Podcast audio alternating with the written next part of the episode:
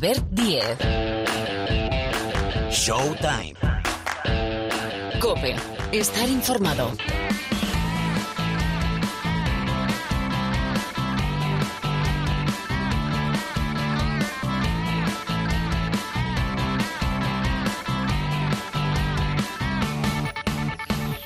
¿Qué tal? ¿Cómo estáis? Bienvenidos, bienvenidas. Primer programa de 2020. Estoy pasando lista.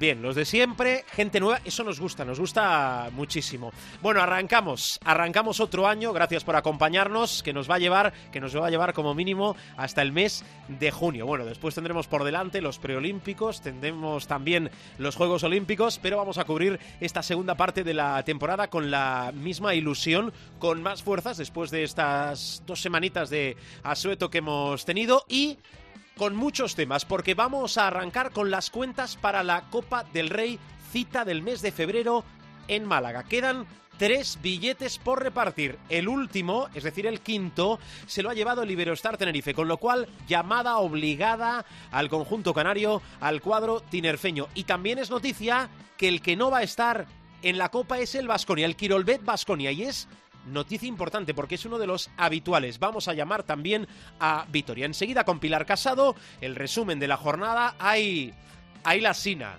Hay la Sina interesante que vamos a escuchar y también con Pilar las cuentas para la Copa del mes de febrero. Y después, más allá de los dos protagonistas, entrevista con Alberto Avalde. Es uno de los jugadores Producto Nacional destacados de la temporada. Y en la segunda parte del programa, NBA, ¿cómo está? También Ecuador, más o menos con el All-Star en el horizonte. Cuidado con el díscolo Kevin Love en Cleveland. Los Lakers se preparan, sí, sí, ya esta temporada para saltar el anillo. Hay muchas piezas. Se habla de Kuzma, que puede abandonar el equipo. Hay que preguntarle al profe, también a Rubén Parra. Lo está rompiendo Doncic. Y no nos olvidaremos también de nuestra guía de partidos para que no os perdáis nada los destacados de Showtime en la semana en curso. Después, Liga Femenina Endesa regresa a España, Marta Shargay. Bueno, todo esto con el supermanager y más historias. Dirige la nave Sala de Máquinas Marc Pairés, el saludo más afectuoso de Albert Díez al micrófono. Seguimos. Albert Díez. Showtime. Cope. Estar informado.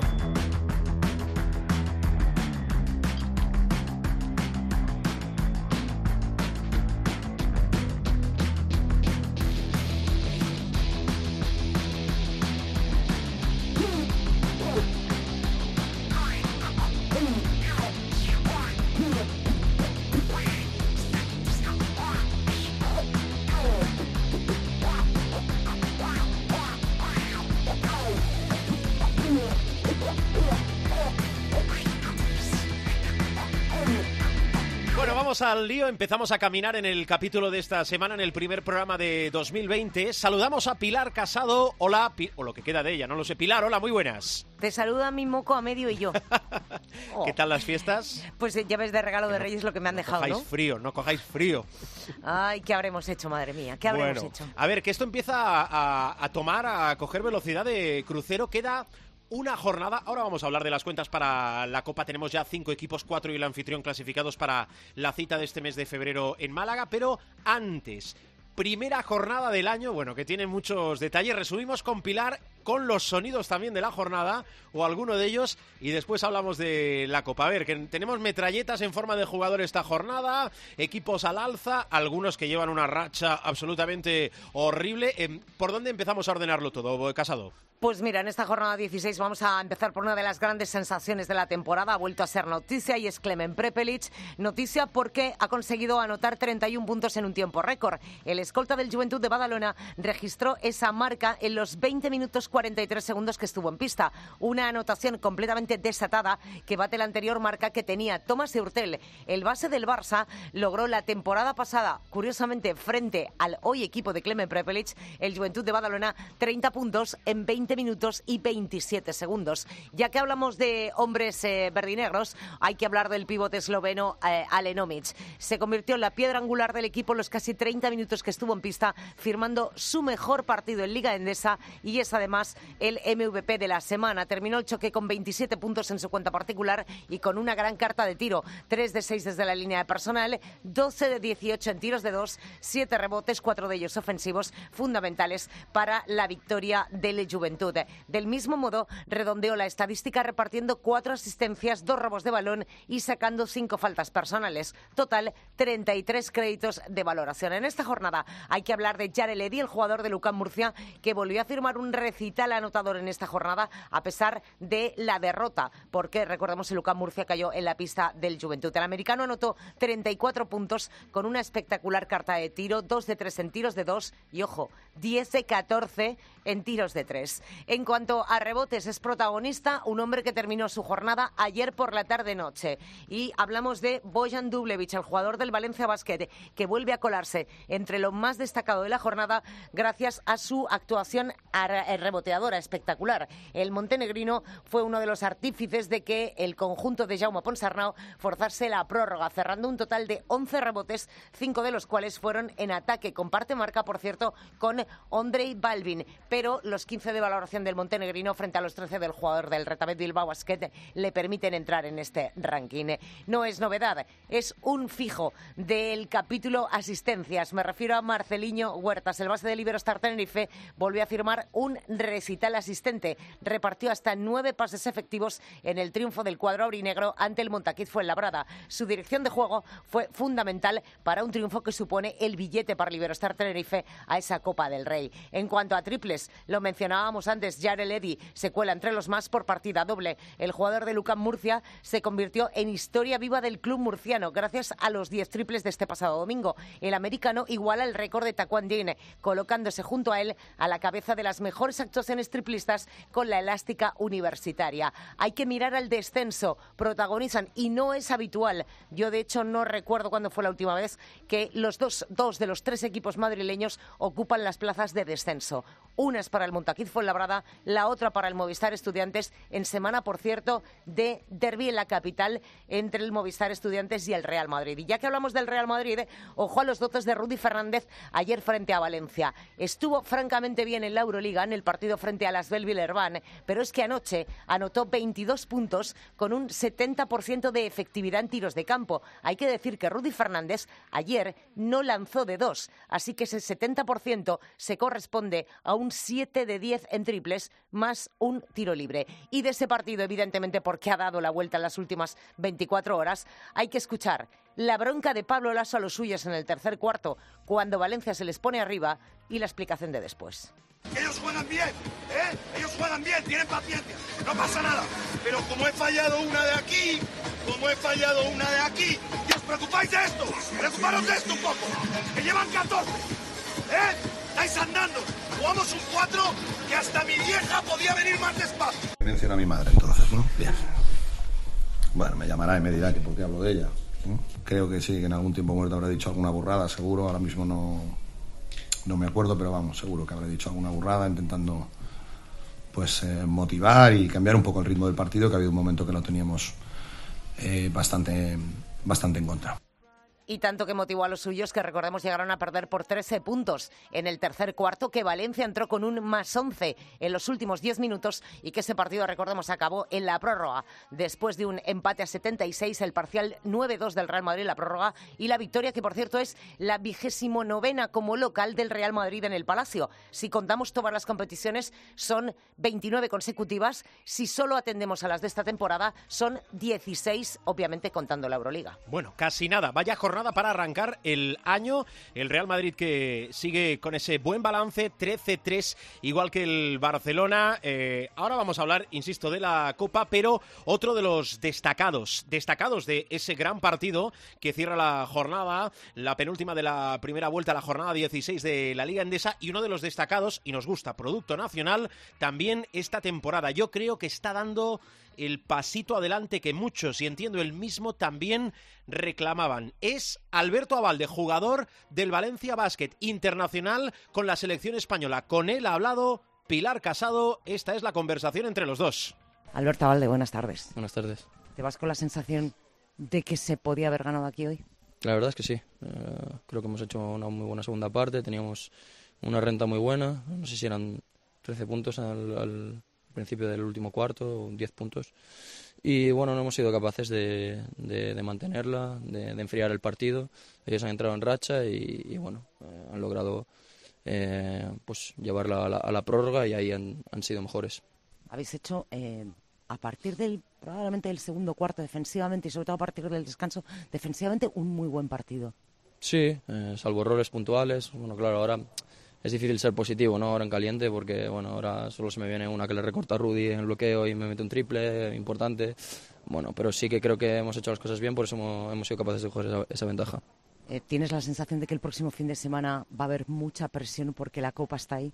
Bueno, pero tenemos que convivir con la presión. Si presión hay, porque tenemos que ganar para estar. Eso está claro. Lo sabemos. Es una semana larga. Tenemos todavía el partido de, de Olympiacos. Primero vamos a pensar en ese y después eh, seguir creciendo y, hacer un buen partido y ganar en casa contra la Peña y estar en Málaga. ¿Se puede uno despistar del partido de Olympiacos? A pesar de la gran racha que lleváis en Euroliga, lo digo porque no sé si entre una cosa y la otra. Sería un error. Sería, un error. Tenemos que, pensar primero en Olympiacos. Yo creo que esa es la mejor eh, manera de preparar el partido contra el Juventud. ¿Os vais eh, cabreados con el arbitraje hoy? Prefiero no hablar del arbitraje. tenemos que estar pendientes de lo que podemos controlar y eso no podemos controlar. Y una para acabar. Estamos viendo el mejor Alberto Valde en mucho tiempo.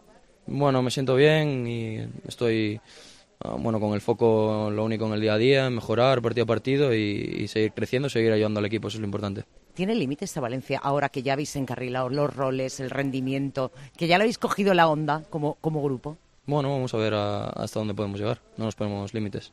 Gracias, Alberto. Muy bien, gracias.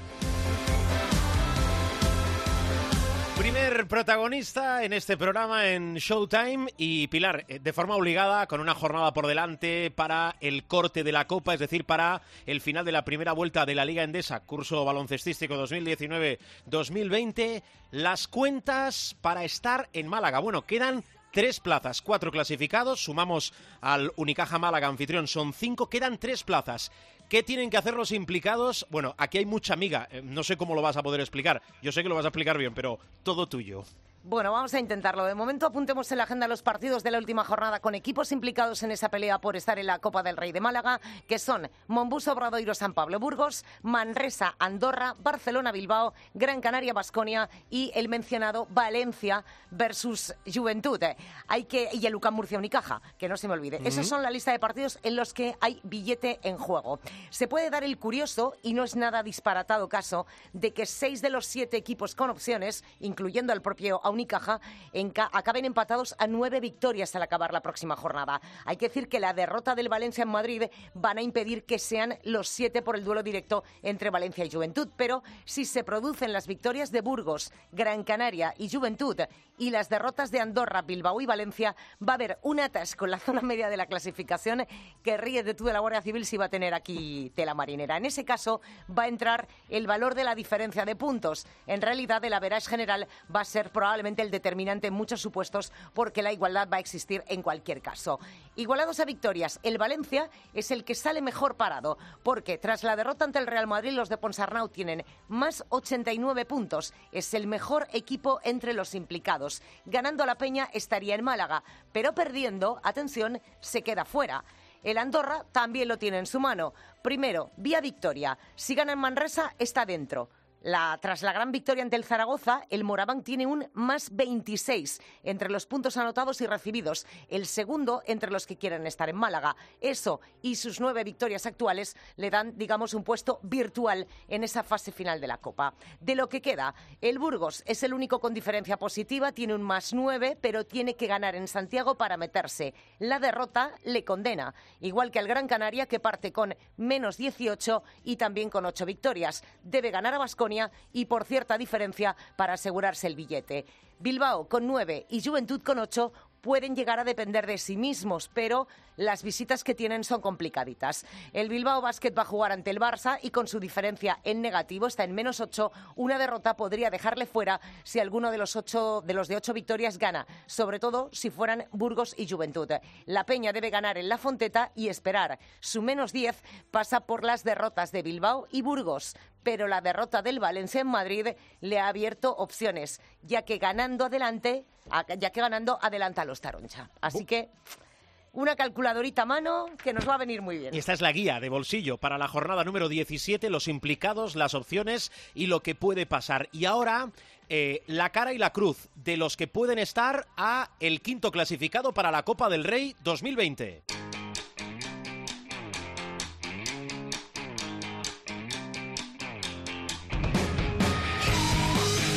Félix Hernández, presidente del Iberostar Tenerife. ¿Qué tal? Muy buenas, bienvenido a Showtime. ¿Qué tal? Buenas tardes. Gracias por acompañarnos. Bonito regalo de Reyes, ¿no? Esta clasificación para la Copa. Pues sí, la verdad que, bueno, estamos todos muy contentos, pero escuchando a Pilar, eh, bueno, eh, eh, la liga es tremenda, ¿eh? Y llegar a la final, al final, al final de la primera vuelta, tanta igualdad, pues bueno, lo que decíamos al principio de temporada, esta liga es la más igualada de los últimos años sin ninguna duda, y que qué bueno esto para, para los bueno para los aficionados en general. Exacto. ¿Quién dijo que no interesa y que no está divertida y emocionante la Liga Endesa? Y el Iberostar Tenerife, o me da esa sensación a mí, eh, haciendo las cosas bien y sin hacer ruido, que todavía creo que es más importante, ¿no? Sí, nosotros tenemos claro cuál es, cuál es nuestro proyecto y quiénes somos, de dónde venimos. Y bueno, sé que en nuestro entorno y mucha gente pues está muy ilusionada y ya casi nos están obligando a hacer cosas que no que todavía no no somos ese club, ese perfil de club para, para optar por todo en los primeros puestos. Sí es cierto que, bueno, que lo estamos haciendo bien a nivel de resultados y, y de proyecto tanto económico como social, pero eso no quiere decir que seamos un equipo para, o por lo menos tener la obligación de estar siempre arriba, pero bueno, ahora que estamos hay que seguir siendo ambiciosos y, y por supuesto trabajar para, para seguir arriba. Mm, además a un equipo que le ha cambiado muchísimo la cara, me sorprendía mucho el dato, lo miré al inicio de temporada, solo un jugador al inicio ¿eh? de la temporada eh, seguía de la campaña anterior y estaba mirando ahora que en mes y medio más o menos, eh, ya con esa clasificación, se pueden resolver, o el panorama, por lo que resta de temporada en esta segunda parte, puede clasificar, eh, clarificarse mucho, ¿no? Clasificado para la Copa, veremos si como cabeza de serie, está la Intercontinental, que es más que apetecible eh, por delante, está la Champions también, donde se intenta asegurar esa primera plaza de grupo. Muchos partidos y muchos retos, ¿no? En los próximos días, mes y medio, decía yo, presidente. Sí, en principio, bueno estamos donde estamos, pues, estamos clasificados para la Copa, pero yo soy de los que opino que, que acaba la primera vuelta con, con mínimo 10 victorias, pues eso nos acerca aún más a, a la permanencia. Eh, sé que a algunos no les gusta que, que, diga esto, pero es así. Creo que esta liga tan igualada, cualquier equipo, cualquier año podemos no hacerlo tan bien y estar muy abajo. O sea que bueno, eso nos da esa tranquilidad para seguir estabilizándonos en la en la ACB, pero este mes y medio que nos queda, pues sí, para nosotros muy muy importante, muchos partidos y por supuesto la, la Copa Intercontinental la, la vamos a, a, mimar mucho porque bueno vienen equipos de mucha relevancia como la Virtus Bolonia que está haciendo un temporadón en, en Italia en el Eurocup y bueno encima tiene mucho mucho presupuesto el San Lorenzo de Almagro y después el campeón de la Liga de Desarrollo de la NBA bueno pues creo que es un buen escaparate para que nuestro proyecto se, se, bueno, se, se vea también a nivel internacional. Después, si somos capaces de mantener la primera plaza en, en la Champions, pues este año eh, se prima mucho la primera plaza porque son playoffs y el factor cancha es importante, cosa que no ocurría en las, en las otras tres ediciones, que era por haberá eh, en, en dos partidos y después por supuesto pues competir en la en la copa sin bueno sin complejo ninguno pero con los pies en el suelo sabiendo que, que va a estar todo muy igualado. Bueno creo que va a ser un mes y medio muy potente pero ojalá que todos los años podamos hablar de, de cosas similares. Muy bien. Pilar. Eh, presidente eh, quería preguntarle una cosa. Eh, la intercontinental a ver si va a dejar el equipo hecho unos zorros antes de la copa ¿O no? No, yo creo que no, porque lo he hablado con Chus y incluso mm, ¿Es un objetivo? ¿Es un objetivo? Es decir, ganar esa Copa Intercontinental es un objetivo. ¿O... Sí, sí. Cuando mm. la FIFA nos propone ser anfitriones, al ser subcampeones de, de Europa, eh, y al decir que sí, porque claro que es un objetivo, doble objetivo, o sea, el objetivo de volver a organizar un evento en Tenerife de alto nivel y, y hacerlo bien, y después, por supuesto, ganarla, que aunque no tenga premio económico, pero bueno, es un, es un título más. Hace un año me decía eh, pues un presidente de uno de los dos clubes que tienen Intercontinental en España, que, que alguno decía como que bueno que no tenía tanta importancia, y dice, bueno, no tiene importancia para quien no la tiene, pero para el Madrid y Barça que tiene eh, la Intercontinental es muy importante, o sea que todo título internacional es importante y para nosotros, un club de nuestro perfil, no es fácil acceder a, a poder disputar títulos y, bueno, por supuesto le vamos a dar mucha importancia y Chu me decía que incluso nos viene bien para, bueno, preparación también para seguir, bueno, más preparación para competir de cara a la siguiente semana en, la Copa. Eh, otro, otro de los objetivos, presidentes, normalmente em, eh, los equipos de Chus hacen muy buenas primeras vueltas. Eh, de hecho, pues hablabas ahora de ese objetivo de la permanencia y a veces en la segunda como que flojean un poco. Eh, ¿Una de las, cosas, de las claves de la temporada va a ser aguantar el tirón de la segunda vuelta? E, este año pensamos que va a ser al revés, porque al tener 12 jugadores nuevos, porque Tomás Hielo pues ya estaba del año pasado, pero tan solo había disputado el primer partido que se lesionó en, en la primera jornada con, contra el Madrid, pues este año habíamos, bueno, pensábamos que íbamos a tener una primera vuelta más floja en teoría que la segunda, porque en la segunda ya el equipo estaría más hecho, ¿no? Por lo que ha sido para nosotros incluso una gran sorpresa estar ya tan bien a estas alturas y creo que no, creo que este año pues pues la segunda vuelta estamos muy ilusionados, bueno, mejorar la primera porque sería muy complicado, pero creemos que vamos a tener una continuidad eh, pues porque el equipo está bien físicamente, porque hay muchas rotaciones y porque la competición europea también nos está ayudando a dar esos minutos de, importancia a los no tan habituales que después van a estar pues bueno preparados para la competición en la segunda vuelta. Eh, presidente, ¿se ha planteado alguna vez dar el salto a la Eurocup? Eh, nosotros somos muy escrupulosos con, con la posición en que quedamos. Eh, eh, eh, siempre hemos jugado donde no hemos clasificado. Este año quedamos noveno en la liga y nos correspondía eh, Champions y Champions. El día que nos corresponda jugar eh, Eurocup, jugaremos Eurocup. O sea, nosotros somos de los que defendemos la clasificación deportiva. Eh, un año tan solo nos clasificamos para Eurocup, pero habíamos ganado el año anterior la, la, la Champions y quisimos pues defender el, eh, bueno, pues porque nacido ser agradecido y tienes un precio económico, un, premio económico importante y lo normal era defender pues, pues el primer puesto, ¿no? Pero si nos clasificamos para la Eurocup, incluso hasta para la Euroliga, pues la Euroliga, bueno, desgraciadamente la Euroliga ya no hay clasificación deportiva, pero si nos clasificamos deportivamente para la Eurocup, obviamente la, la jugaremos. Eh, y una última muy rápida, explíqueme las pócimas de la eterna juventud de Marceliño o, o cómo está allí o cómo, no sé, ¿alguna pócima tiene usted que tener debajo de, debajo de la mesa? Sí, bueno, yo creo que es, es el proyecto, es la estabilidad en la isla, es Aniano Cabrera que, que, ficha perfiles humanos aparte de buenos jugadores, es Chu, es la familia, bueno, creo que todo es un cóctel que, que bueno que funciona aquí y de hecho aquí han triunfado muchos jugadores en todos estos años y bueno, eso sí, lo tenemos poco tiempo, un año, dos años, porque después se lo llevan equipos con más poder económico, pero mientras están con nosotros, pues nos ayudan también a crecer y, nosotros también les ayudamos a ellos a, regularizarse. Bien. Presidente del Iberoestar Tenerife, eh, Félix Hernández, felicidades por esa clasificación para la Copa. Suerte en estas semanas intensas que tiene el equipo por delante. Gracias por atender la llamada de este programa y de esta casa. Un abrazo muy fuerte. Un abrazo, muchas gracias a ustedes.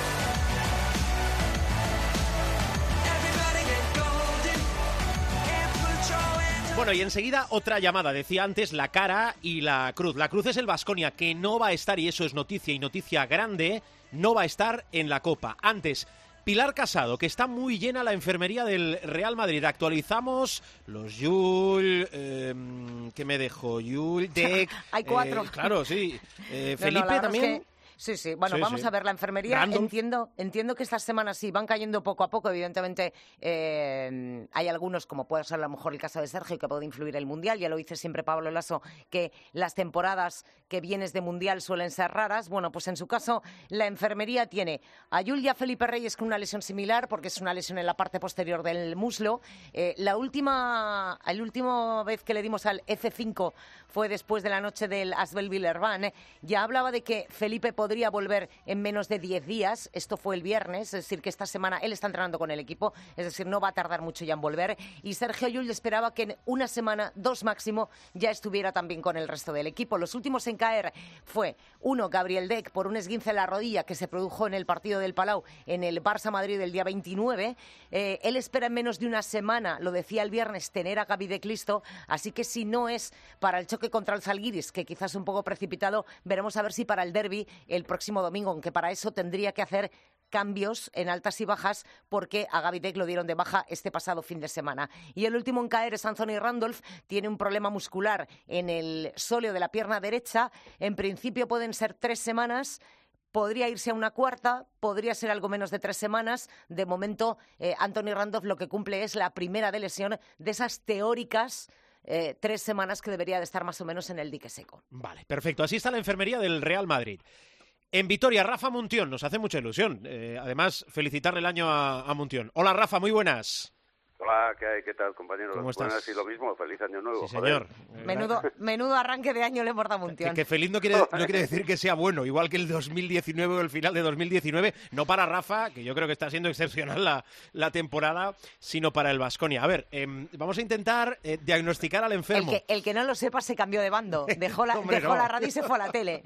O la tele vino a buscar a Rafa Muntión, que no está... eh, Sí, Sí, sí, exacto, bueno, sí, uno, nunca sabe, ¿no? Yo estaba feliz, ¿eh, Pili? De verdad, ¿eh? Y me conoces. Ahora que poco. empezaba a vivir, ahora que empezaba a vivir, Claro, pero bueno, pues te llaman y.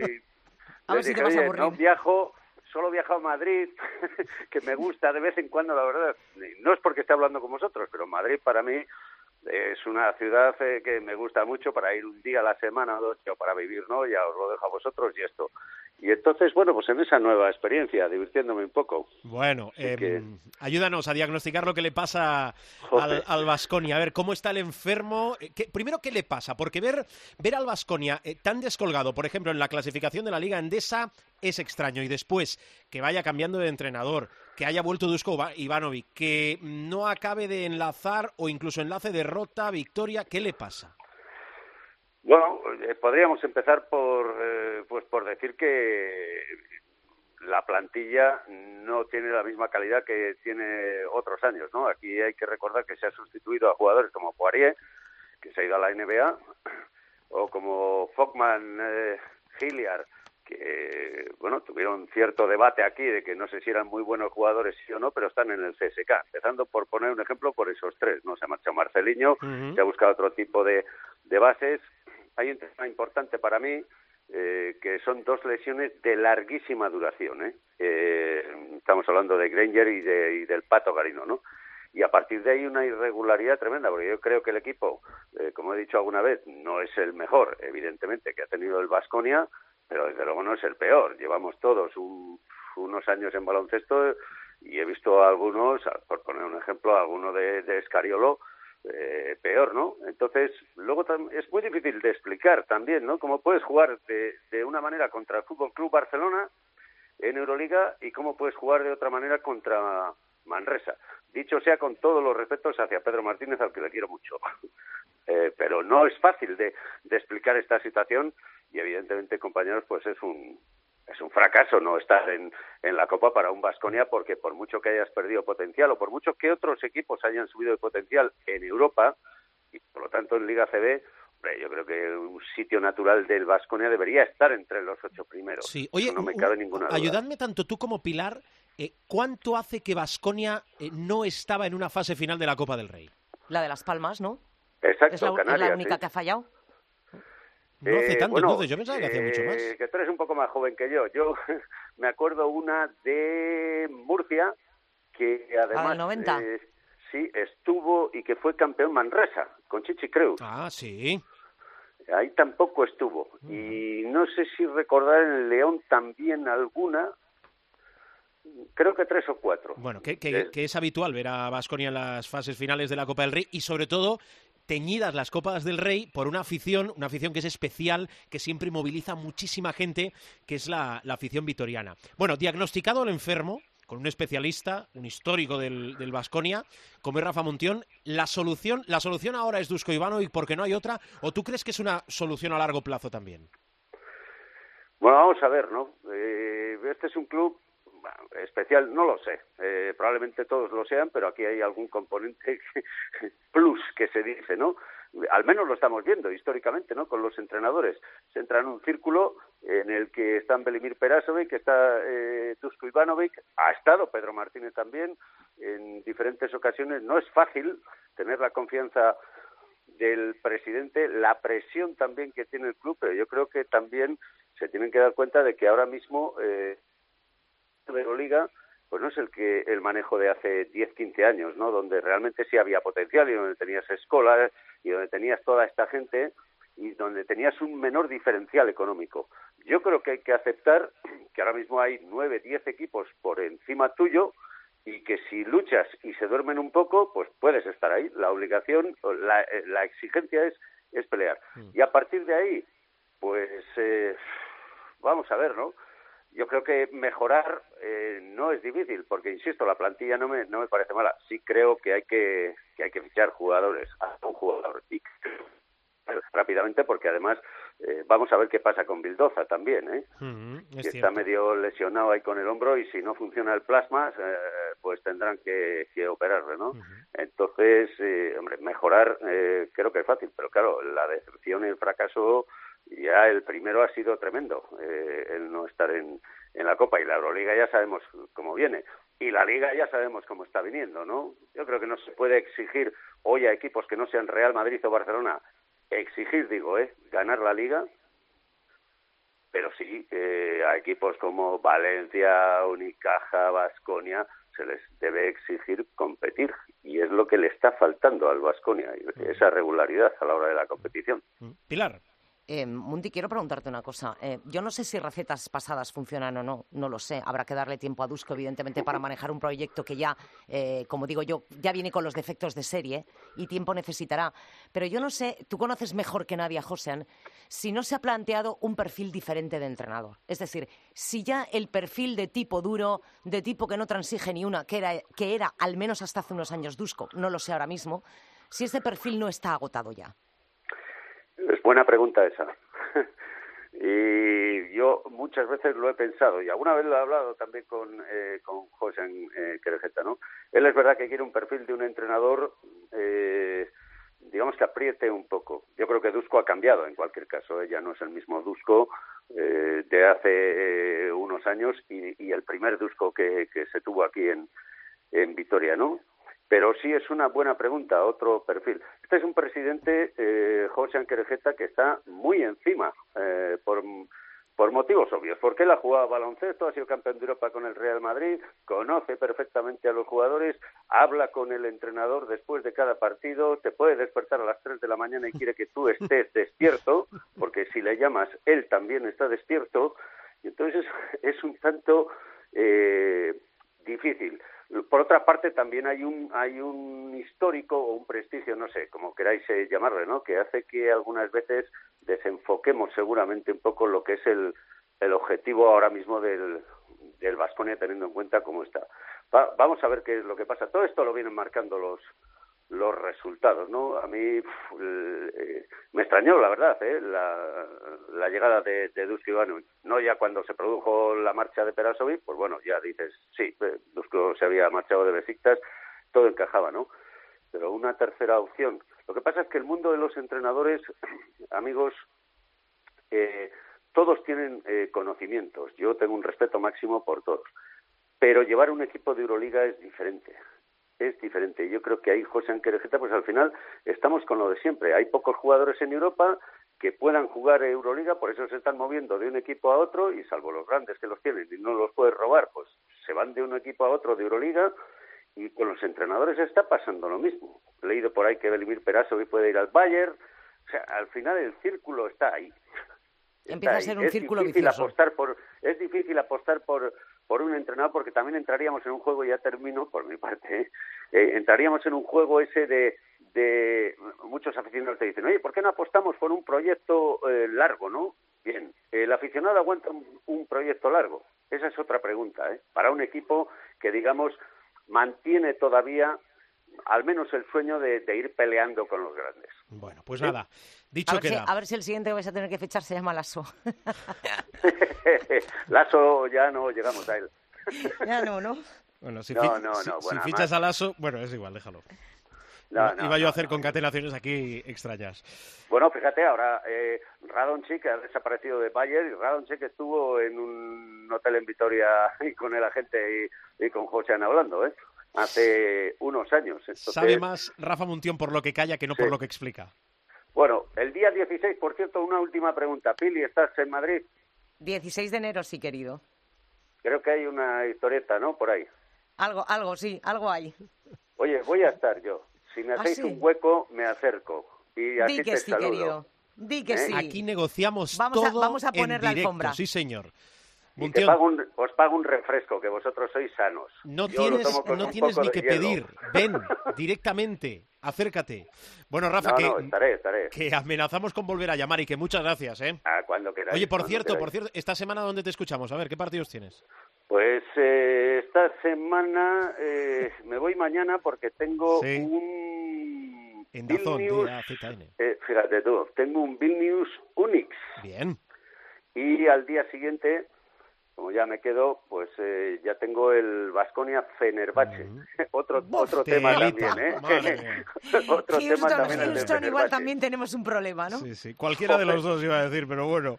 El Fenerbahce. Bueno, pues nada, Rafa, que tengas buena semana eh, y lo dicho, cuídate, un abrazo desde la distancia. Gracias, ¿eh? Oye, me alegro mucho de saludaros, ya sabéis, cuando queráis. El teléfono yo lo tengo abierto a cualquier hora de la mañana y de la noche, como Josean. Eres un Siempre. número- Nosotros, Eh, nosotros a cualquier hora no, ya te lo digo. Y tienes, y tienes una cosa en común con José, que sabéis un huevo de esto. Sí, Nah, no, no. Josean sí, yo no. Bueno. Aunque él tiene que tomar decisiones y al final cuando se toman decisiones, eso en, en todos los aspectos de la vida, pues te puedes equivocar. Exacto. Eso es evidente. ¿eh? Hasta cuando eres trinchera, como Cierto. digo yo, pues has colocado mal un aparato alguna vez o esto. Y ha Pero acertado mucho, sí, señor. Eso es. Bueno, Venga, Muntión, cuídate, ¿eh? Un abrazo. lo mismo. Adiós. Chao, chao, chao. Pilar, eh, ¿algo más? No, No, pues la semana que, que viene ya me voy, ¿no? Ah, sí. Que espérate que voy a pegarle un grito a Parra que está por el pasillo. Adiós. Adiós.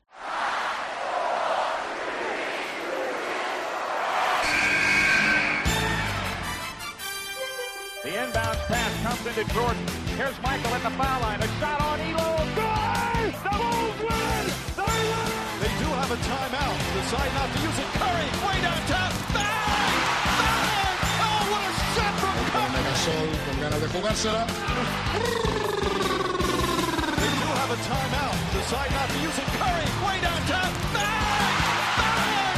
What a shot from Curry! Está por aquí Rubén Parra, también nuestro profesor. Hola, Miguel Ángel Paniagua, muy buenas. Muy buenas. He dicho Miguel Ángel Paniagua. Parra, ¿qué tal? ¿Cómo estás? Aquí andamos, feliz, año, Feliz año, feliz año, sí señor. ¿Las fiestas han ido bien? ¿Todo correcto? Todo correcto. Sí, más o menos, profe, igual. Sí, todo bien. Todo Bien, siempre hay que revisarnos. Lo hemos hecho eh, de puertas hacia adentro, lo hacemos de puertas hacia afuera. Bueno, en el horizonte tenemos el All Star, por cierto, en el primer recuento de votos. eh, yo, yo es que al final cada semana parece que no nos pueda sorprender y nos sorprende Luka Doncic, el más solicitado, el más votado. Hay muchos nombres propios, eh, pero voy a arrancar con ese pulso, profe. A lo mejor tú lo denominas de otra forma. Yo creo que podemos entrar en sinónimos. El pulso que le ha echado Kevin Love a Cleveland. No sé cómo va a acabar. Bien me parece que no. Bueno, eh, si recordáis, hace semanas hablamos de, en esa mini sección que hacemos al final, cuando tú dices, ya casi nos recoges, ¿no? Y dices... Algo más, algo "Vamos más". añadir", hablábamos de una serie de circunstancias que se iban a producir, Sí, sí. eh, tanto en el baloncesto europeo como en la NBA. Hablábamos de que Kevin Love era material traspasable, hablando en terminología NBA, por supuesto, eh, para Cleveland, que el problema iba a ser eh, el precio que pondría Cleveland a un jugador que ellos consideran estrella como es Kevin Love, Mm. lo han puesto y de hecho no hay ninguna oferta firme que se acerque siquiera a lo que pide Cleveland.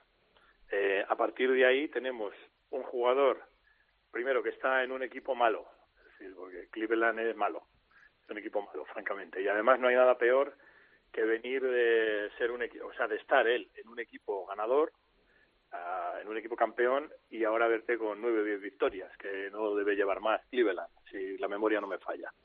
Eh, a partir de ahí, pues tienes un jugador que sabe que es traspasable, al que han puesto un precio muy alto, porque tiene un salario muy alto, ya sabéis que el debe tiene que cuadrar con el haber en la NBA, no es simplemente descargar al jugador y pagar parte de su sueldo y tal, eso no se estila, y a partir de ahí surgen los problemas, es decir, es un jugador que está a disgusto claramente, que tampoco es que tenga unas formas muy buenas y que evidentemente manifiesta su descontento con situaciones como la del otro día, donde poco menos que le dio un balonazo a un compañero Sí, y pasaba de todo. ¿no? Eso en otras circunstancias y en otros tiempos seguramente le hubiera costado una multa importante y temas de disciplina, pero volvemos un poco a lo que hablábamos la semana pasada. ¿no? El, el hecho de que el sindicato de jugadores sea tan potente impide de facto que ese tipo de acciones sean sancionadas. Pero bueno, el resumen es, tenemos un jugador en venta, o en traspaso, mejor dicho, eh, muy descontento con el hecho de ser traspasado y muy descontento eh, con el hecho de ser traspasado, no, con el hecho de lo que pide Cleveland por su traspaso y muy descontento, por supuesto, como no podía ser de otra manera, con la marcha de un equipo que agoniza en el fondo de la conferencia este. Sí, ahí, eh, bueno, aparte de, de, ese maltrato, por decirlo así, el balonazo creo que es a Osman por parte de Kevin Love, eh, hay también desplantes al general manager de, de, la franquicia. Claro, de esto estaba pensando y dándole vueltas mientras escuchaba al profe, eh, querido Rubén, que no va a tener culpa LeBron James de todo lo que le pasa a Cleveland, pero que estoy pensando si el origen de todo, y, casi iba a decir, a lo mejor es mmm, no ajustado a, la norma, decir que por donde pasa LeBron James no crece la hierba, pero las dos salidas de LeBron de Cleveland han dejado un panorama casi desértico. ¿eh? La cuestión es eh, más por, por debe que por haber. Yo creo que es, eh, me explico, cuando LeBron se va de Cleveland, eh, los Cavs tienen un vacío de poder y de carisma absoluto y, yo creo que a Alman se le va la pinza al general manager de, de, los Cavaliers y le ofrece a Kevin Love un contrato totalmente fuera de mercado para las prestaciones que estaba, que estaba haciendo. Le ofrece un contrato para las prestaciones que hacía en Minnesota cuando era un jugador all-star y, de los mejores de la liga, cuando eh, hacía infinidad de partidos con 20 rebotes, eh, haciendo números de los 80. Eh, el contrato que firma eh, Kevin Love para renovar por, por Cleveland es carísimo y le sale carísimo a Cleveland precisamente por eso, porque ahora a ver cómo colocas eh, ese contrato. Encima quieres sacar tú provecho de algo. No, no, lo voy a poner al mismo nivel, porque evidentemente no es el mismo nivel, pero es algo parecido o similar a lo de Ryan Anderson. Si tú le firmas 80 kilos a un tío como Ryan Anderson, eh, no, no pidas eh, sacar algo a cambio. Lo que tienes que, dar es gracias de quitarte ese contrato de encima. Y eh, ahí es donde estriba el, error de los Cavaliers, que quieren eh, coger primeras rondas o elecciones altas de draft o, o, o jugadores buenos prospectos eh, jóvenes a cambio de, un jugador que es más un problema que una solución a día de hoy. Bueno, a ver, más cosas. Los Ángeles, los Lakers, eh, profe, eh, revolución para la segunda parte de la temporada con cambios mirando, intentando acercarse al, al, anillo, porque se está hablando mucho de lo que puede pasar con muchos nombres también encima de la mesa. ¿Qué hay de verdad en todo esto? Bueno, la verdad es que mm, no tanto surge de Lakers, sino de Sacramento en otra cosa que también eh, recuerdo perfectamente que hablamos aquí en anticipación y vuelvo a lo mismo, no es que nos miremos el ombligo, es que si no hablamos nosotros de nosotros mismos, la competencia nos da para el pelo, ¿no? O sea que no, no nos va a regalar elogios. Tiene usted razón. Nadie cita y nadie pone nada. Bueno, hablábamos, si recordáis, eh, en una conversación sobre Sacramento, de cómo Sacramento apostaba, eh, lo, la información que me llegaba era que apostaba por otros jugadores y que ponía a Bogdanovich en situación de transferible, sí. o iba a poner, mejor dicho, en situación de transferible. Esa situación se ha dado. Y uh, las, fu las, fuentes de Sacramento y, me comentan que la gerencia, cuando hablamos de gerencia, eh, hablamos de gerencia en general, en abstracto, ¿no? Pero el que lleva, yo diría, el mando de las operaciones, si se puede decir así, es Vlade Divac y a Vlade Divac es el que contacta, tiene muy buena relación con los Lakers, no, bueno, jugó allí, contacta con los Lakers y habla de la posibilidad de eh, ejercitar una situación de traspaso con Bogdanovich a Lakers.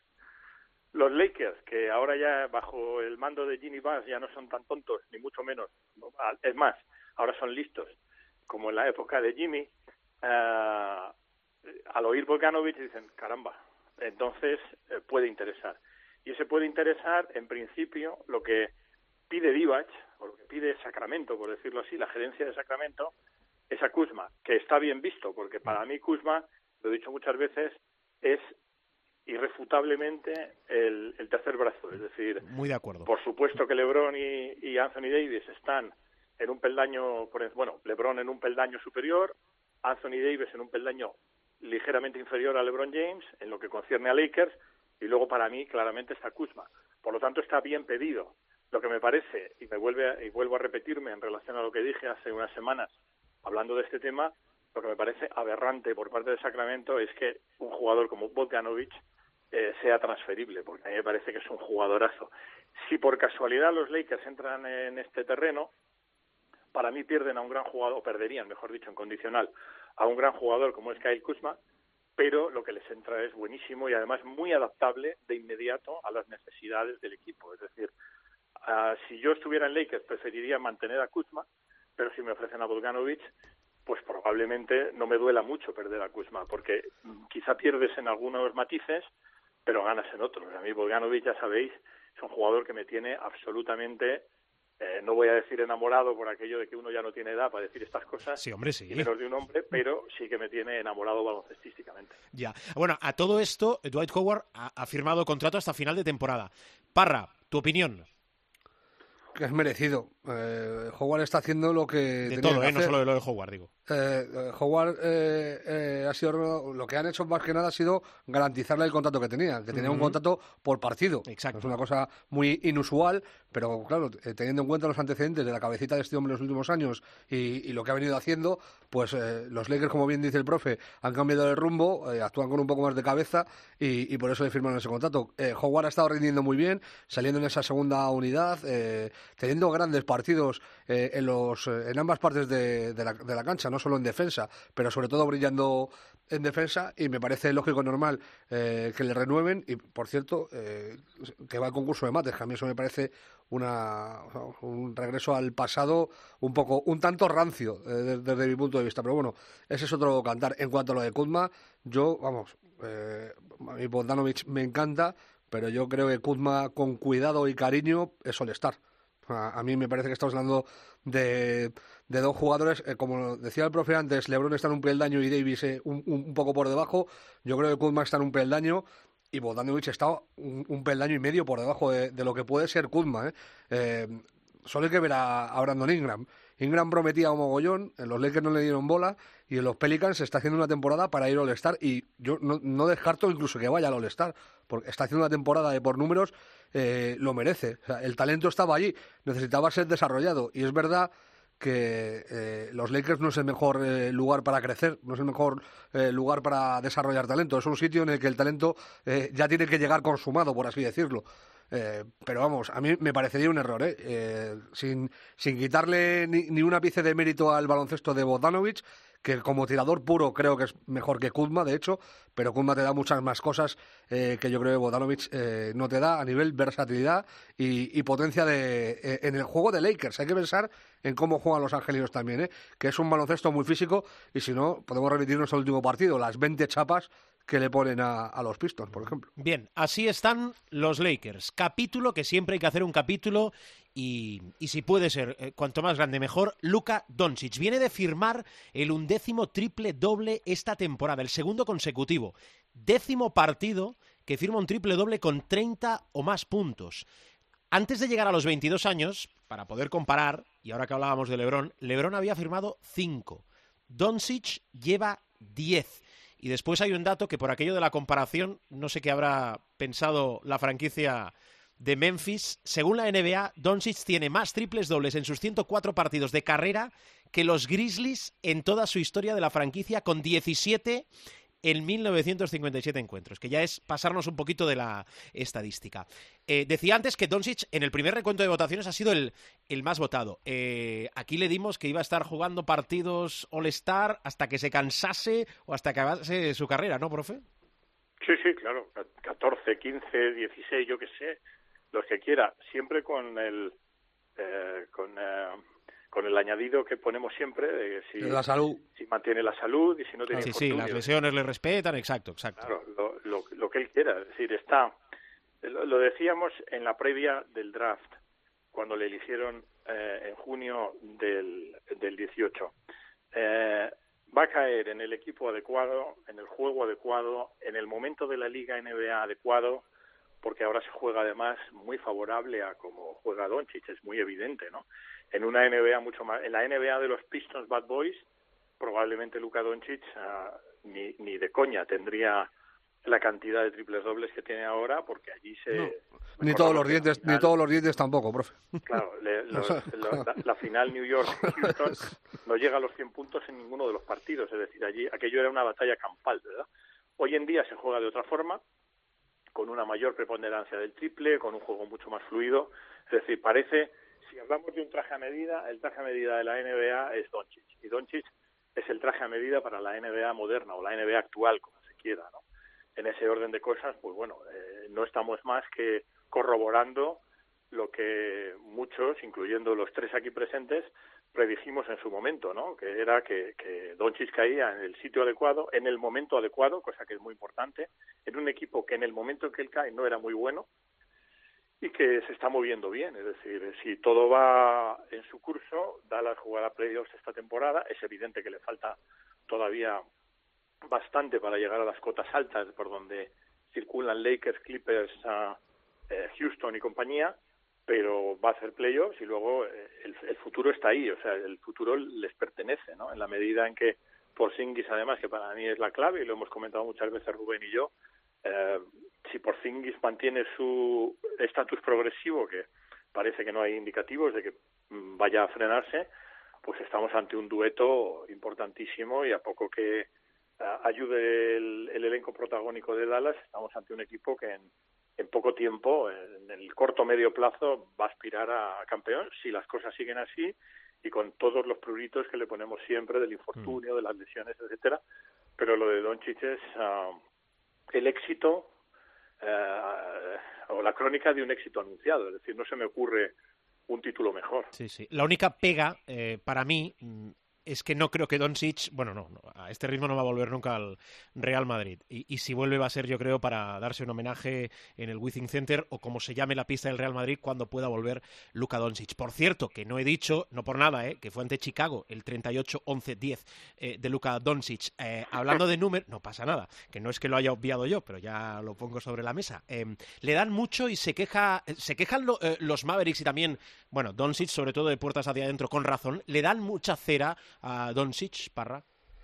Pues mira, eh, si le pones en el, en el... Bueno, este año se ha bajado un poco, pero si le pones en el ratio Harden, de lo que le pitan a Harden para lo que le dan a Harden, eh, bueno, Doncic tendría que tirar del orden de 10-15 tiros libres más por partido. Mm. A, a mí eh, es muy extraño que en una entrada de Doncic a canasta no haya mínimo dos faltas.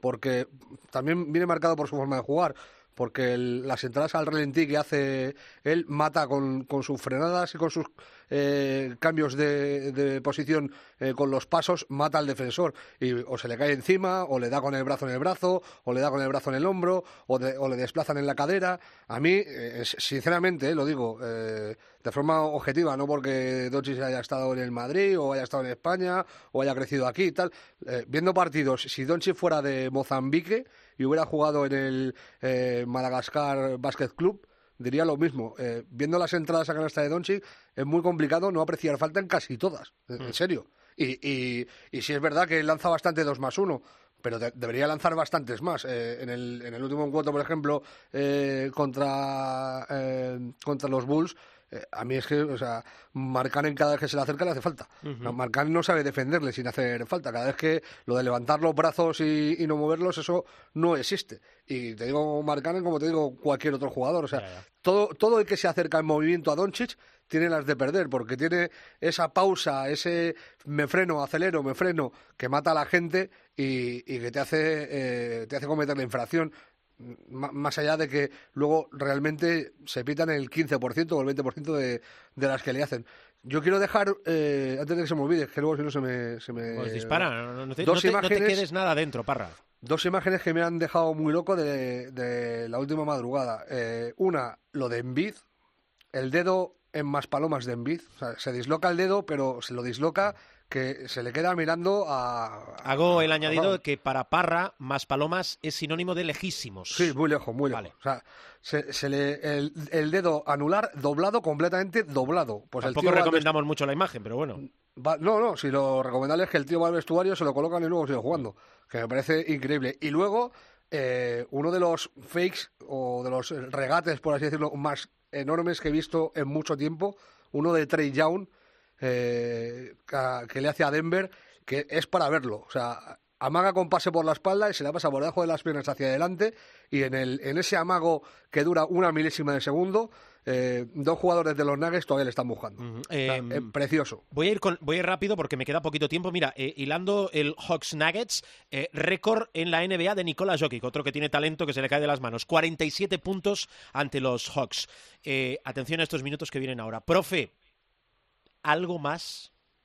Mm, bueno, lo más, ah, lo más más que puedo contar esta semana es que el nombre de Bill Self, entrenador de Kansas, suena cada vez más para dirigir a los San Antonio Spurs a partir de la próxima temporada, lo cual implica una cosa de la que también hemos hablado aquí, que es la pre- más que presunta ya retirada de los banquillos del genio, de todos los genios, de Greg Popovich, y lo cual tiene una subimplicación de cara a los Juegos Olímpicos.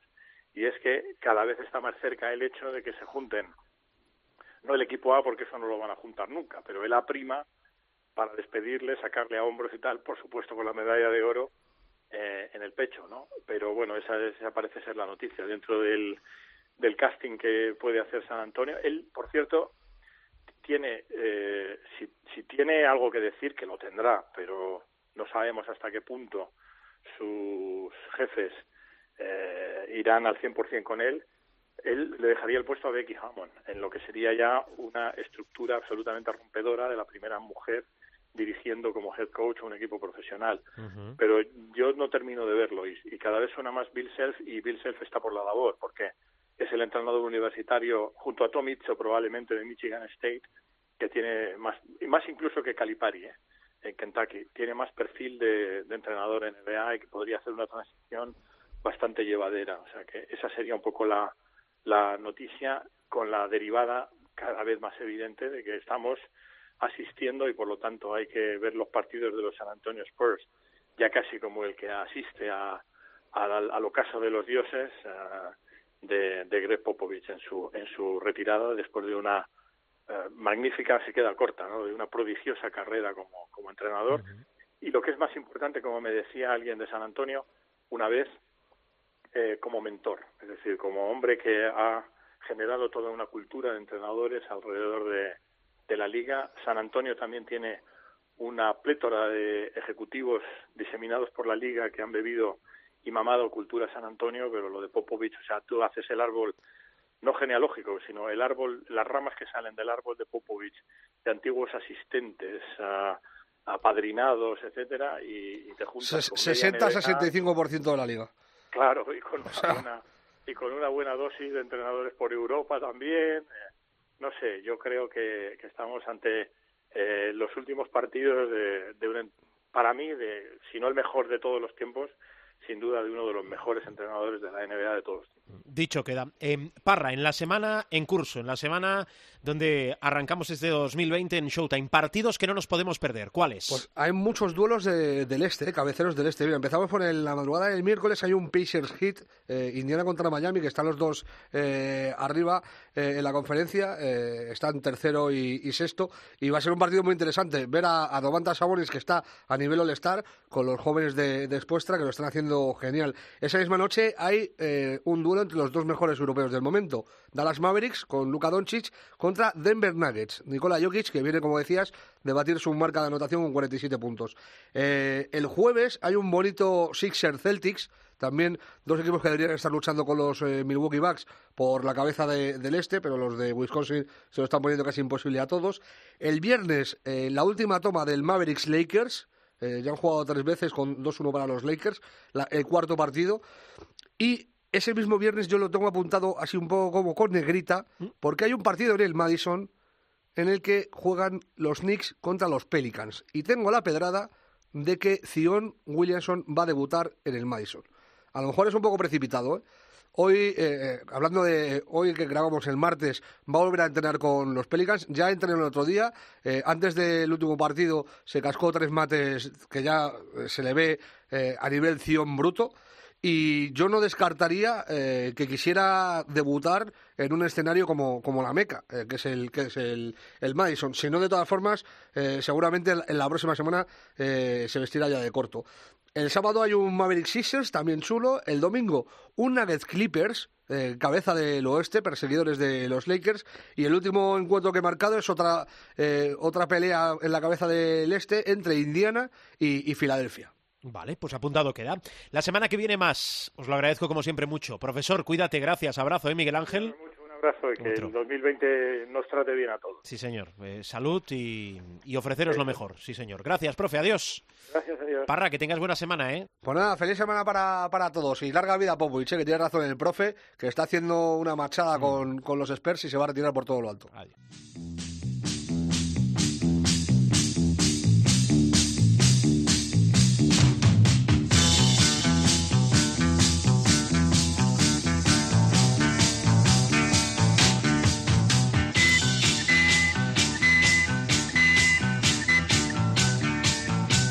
Vamos con la recta final del programa. José Luis Gil, ¿qué tal? ¿Cómo estás? Feliz año. Eh, feliz año, eh, Copenautas, feliz año, Alberto, feliz año, Marc. Eh, no os habéis equivocado. Esto sigue siendo Showtime, no es cachitos. Gran programa, gran programa. Sí, Felicidades señor. a los compañeros de Cachitos por el Televisión fenomenal española. trabajo que hicieron Sí. en Nochevieja. Bueno, Todo- fue lo más visto. Todo lo En la, contrario, en la, en la post Nochevieja. todo claro. lo contrario que José Mota, pero esto no deja de ser una igual, no eh, personal. es igual. Pero felicidades a los compañeros de Cachitos que seguro habrían pinchado entre Cachito y Cachito esto. Bien. Vamos con otro cachito del programa, eh, Liga Femenina Venga. Endesa, donde, atención, hay un nombre propio más allá del de la jornada, que es el de Marta Shargay, Sí, señor. 29 años, la jugadora internacional española que abandona Rusia y vuelve 10 años después al Spar City Lifuni Girona. Eh, vuelve eh, Si eso no es 5 nada, años 10 después años. a España, ¿eh? No pero nada 10 eso. años después, hombre, es una década. Buah, una década, una década pasa volando. No vamos a entrar a discutir No la percepción que en tienes tú va. y yo de lo que son 10 años. Jornada número 15 de la Liga Femenina que nos deja, pues mira, nos deja 5.500 espectadores en Hombre. Miribilla en el Lointec Guernica Manfilter Casablanca. Por 20 ganaron las vascas. Eh, Nos deja también la victoria de IDK Guipúzcoa 80-72 frente a Nissan Alcáceres, el paseo militar. Liberadas momentáneamente por calendario de la competición europea de las perfumeras, Perfumerías Avenida 89, Ciudad La Laguna 37. La segunda victoria consecutiva de Julián Martínez en el banquillo de Campus Promete 5-7-4-9 contra Ben Vibre.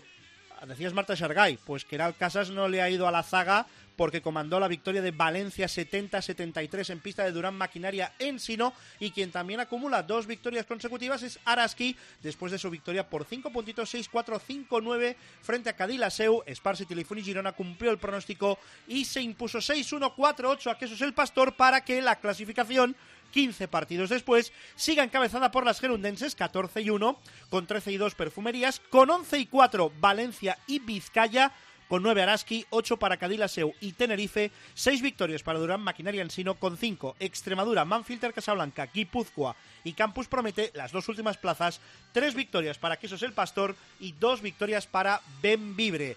La MVP de la jornada, IDK Guipúzcoa, Toxar, la Pivo, la Center, 28 de valoración, 14 puntos, 6 rebotes, 5 asistencias. La escoltan en el 5 ideal de la jornada la base Stanchep de Durán Maquinaria Ensino, que era el casas, como no, de Valencia, Sonia Basic de Spars Telif Girona y Ariel Edwards, también de IDK Guipúzcoa. ¿Quieres la próxima Por jornada? favor. Pues vamos con esa próxima jornada, que será la número 16 y que nos traerá 11 y 12 de enero los siguientes emparejamientos. Girona, Guipúzcoa, Quesos el Pastor, Durán Maquinaria Ensino, Valencia, Araski, Cadilaseu, Campos Promete, Benvibre, Per- Perfumerías Avenida, Sí. Tenerife, Lointec Guernica Vizcaya y Manfilter Casablanca, Nissan Alcáceres Extremadura. Así está la Liga Femenina Endesa, con ese eh, regreso importantísimo. Siempre hablamos de exportar talento. Bueno, pues que eh, el talento se quede en casa, que vuelva, que es lo que hacemos. Y además, a una edad excepcional, con muchos años, esperemos que las lesiones respeten a Años Marta y- Shargay años- por años delante. y mujer no, no es un concepto compatible. Ahora, muy mal, muy grosero esto. Hablo de Las deportista. mujeres son Hablo eternamente, de deportista. Las mujeres son eternamente jóvenes, Ha empe- deportistas ha, o no. empezado la, la sección eh, con, con esas elucuraciones que haces de ¿qué es una década? No vamos a entrar tampoco en, Porque en la, la, década, edad de un la década deportista. empieza en el 2020 Eso- o eso es otro- empieza en el eso- 21. Eso es otro debate. Vale, vale. Eh, Supermanager. Va.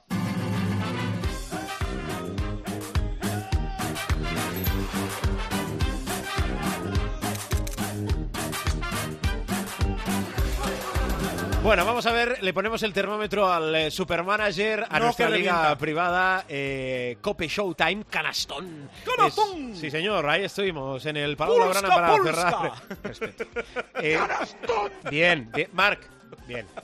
¿Cómo ha ido la jornada? Fue bien Gil? la transmisión, ¿no? El producto yo creo que sí, pero al final son los oyentes el quienes partido también fue bien, ¿no? Para ti no tanto, ¿no? Hombre, te digo, te digo una cosa, eh, hablamos de lo que quieras, pero fue el 29 de diciembre, te digo Ha una cosa. llovido un poco, ¿no? Un Va. eh, 22-5 en eh, un cuarto lastra a cualquiera. Eh. Escúchame, es que si no estás... pues- Vi pues un no muy estás. buen Barcelona, No estás. no partiendo de la, de la defensa, como le gusta a Pesic, estás. y, voy- y vi a un Real Madrid, primer cuarto el Madrid no se presentó. Vi Estuvo, deambuló Madrid- por allí, pero no... no le voy a quitar ni- ningún cero, ningún Las mérito dos al cosas Barcelona, son, son- pero vi a un Real Madrid consciente de dónde venía, quién tenía delante, con los condicionantes también del partido. Ah, y un poquito las fechas y el... ah, Bueno, no... ¿Pretendías esto, valorar un poco el clásico? No, porque de- de- ya, ya las antes, me han dicho, ¿no? Mm. Y tal. Bueno, que, en fin, que el hombre es el único animal que tropieza dos veces en la misma piedra Sí, y tenemos un ejemplo y medio. que hemos eh, tropezado por Hemos, vez. o- hemos caído en la trampa más vulgar, más burda y más antigua del Superman. que es Jugador con totalmente, molestias, ya verás ahora. jugador con molestias, jugador que la rompe. Y tú cambiaste el jugador con molestias. A Clemen Prepelic. No, hombre, no, hombre, no, Gil, por favor. Lo hombre, cambié. no. Lo Gil. cambié. Lo cambié. Lo. Madre mía. Lo que te va a costar recuperarlo, si es que puedes. 179,80, sí, no, es del presupuesto. 179,80 es lo que... Sin Prepelic. Hombre, muy bien. Sin Prepelic está muy bien. El, el ganador de la jornada... Ñe, Ñe, Ñe. ¿Cuánto Pavel sacado? 200. Esto no puede ser verdad. 282,80. Hombre, claro, si lo comparamos con el ganador de la jornada, bien, bien, tampoco... Bien, bien, no, no, no ha ido. No, no bueno, ha ido, pero eh, bueno. Ahora, voy con, ahora voy con los nombres, pero Mm. antes, ¿cómo está la clasificación de la general? Pues Estamos mira, acariciando el final de la primera vuelta. ¿Por ¿eh? qué te decía lo de que teníamos un ejemplo y medio de que el hombre es el único animal que tropieza dos veces en la misma piedra? Porque sospecho, Sí. sin haber visto los equipos, Sí. sospecho que al líder de la ex líder de la general le ha pasado lo mismo. Mm, Lucas y Ainhoa, que se ha dejado en esta jornada el liderato para cedérselo a Durant Team. Además, con una diferencia notoria. ¿Cuánto? Eh, Durant Team 3025, Sí. sin decimales, ¿eh? nos saltamos los decimales. Sí. Lucas y Ainhoa 3002. Y bueno, bueno, bueno, bueno. Tiene toda la pinta de que Lucas Ainhoa y servidor quitamos a Clemen Prepelic. Con Y si 18 no, jornadas por delante puede oye, pasar eh, absolutamente de todo. ¿eh? Tenemos, tenemos el, el muro de la liga, o sea Sí, que lo si podéis se consultar, manifestar efectivamente. nuestro amigo Chuck 20 de Valencia, pues eh, puede hacerlo libremente. Bueno, Nuevo em, líder Durant Team, 3025 con 80 después Vale. de haber hecho tercero en la jornada. Vale. El amigo de Calaspar. A ver, bases. Cambios. ¿A quién, Ah, bases, bases, bases. bases, Primero, ¿quién- bases. ¿a quién llevamos? ¿A quién llevamos? Cook, Sí. Marceliño Sí. y Alberto Díaz. Vale, aleros. Díaz con A, ¿eh? Sí. Aleros, Mar García, Axel Butell, Shavon Shields y Daniel Díez con E. Interiores. Tornik Schengelia, Trey Thumpkins, Ondrej Balvin y tu amigo, tu hermano, tu protegido, tu adorado y tu felicitado, Nikola Mirotic. Bueno, cambios a la vista. Cambios a la vista. Van fuera. Ha llegado ya el turno. Mar García ha hecho. Quiero quitarme el sombrero ante Mar García, que ha hecho una gran labor en este equipo, aportando en este equipo euros. te refieres en el tuyo. El equipo del pueblo, Bien. efectivamente, aportando euros fundamentalmente y buenas actuaciones. Y te lo limpias. Claro, hay que Sí. pescar a Prepelic. Sigue, sigue, sigue. Hay que traer a. Prepelic. Sigue, venga. Quitaremos a Cook para que Campazzo y a ver si tal. Y a ver cómo me las ingenio si lo cambio o no a Shamon Shields. Muy bien, dicho queda. Eh, nos despedimos ya.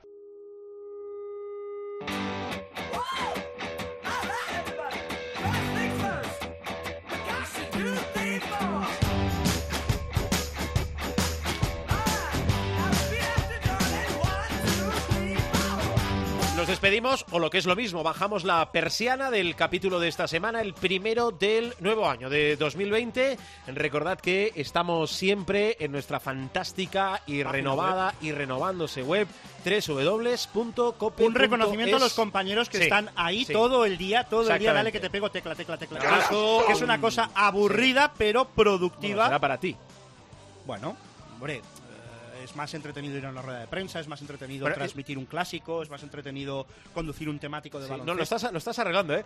Eh, un, un beso, un abrazo a los compañeros del área digital de la cadena COPE, para mantenernos también eh, ¿Digital de dedo o digital permanentemente de- informados en redes, actualizando al minuto con todos los eh, contenidos. Bueno, nosotros tenemos las nuestras de redes, digo, ¿eh? Arroba Cope Showtime, nuestro eh, nombre de usuario, nuestro Twitter. También tenemos nuestro muro de Facebook, facebook.com barra Showtime Cope. Nos podéis dejar, aparte de las preguntas, los comentarios, las quejas. Los palos, las puñaladas, Absolutamente, con el fair play que siempre lo hacemos, absolutamente lo que bien, queráis. son los La tiempos. semana que viene vamos a salir en lunes. ¿Por Ah. qué? Tenemos doble jornada de Euroliga. Escúchame, esto se avisa. La semana. Mira, te lo estoy diciendo ya. Escucha, la se- baja un poquito la música.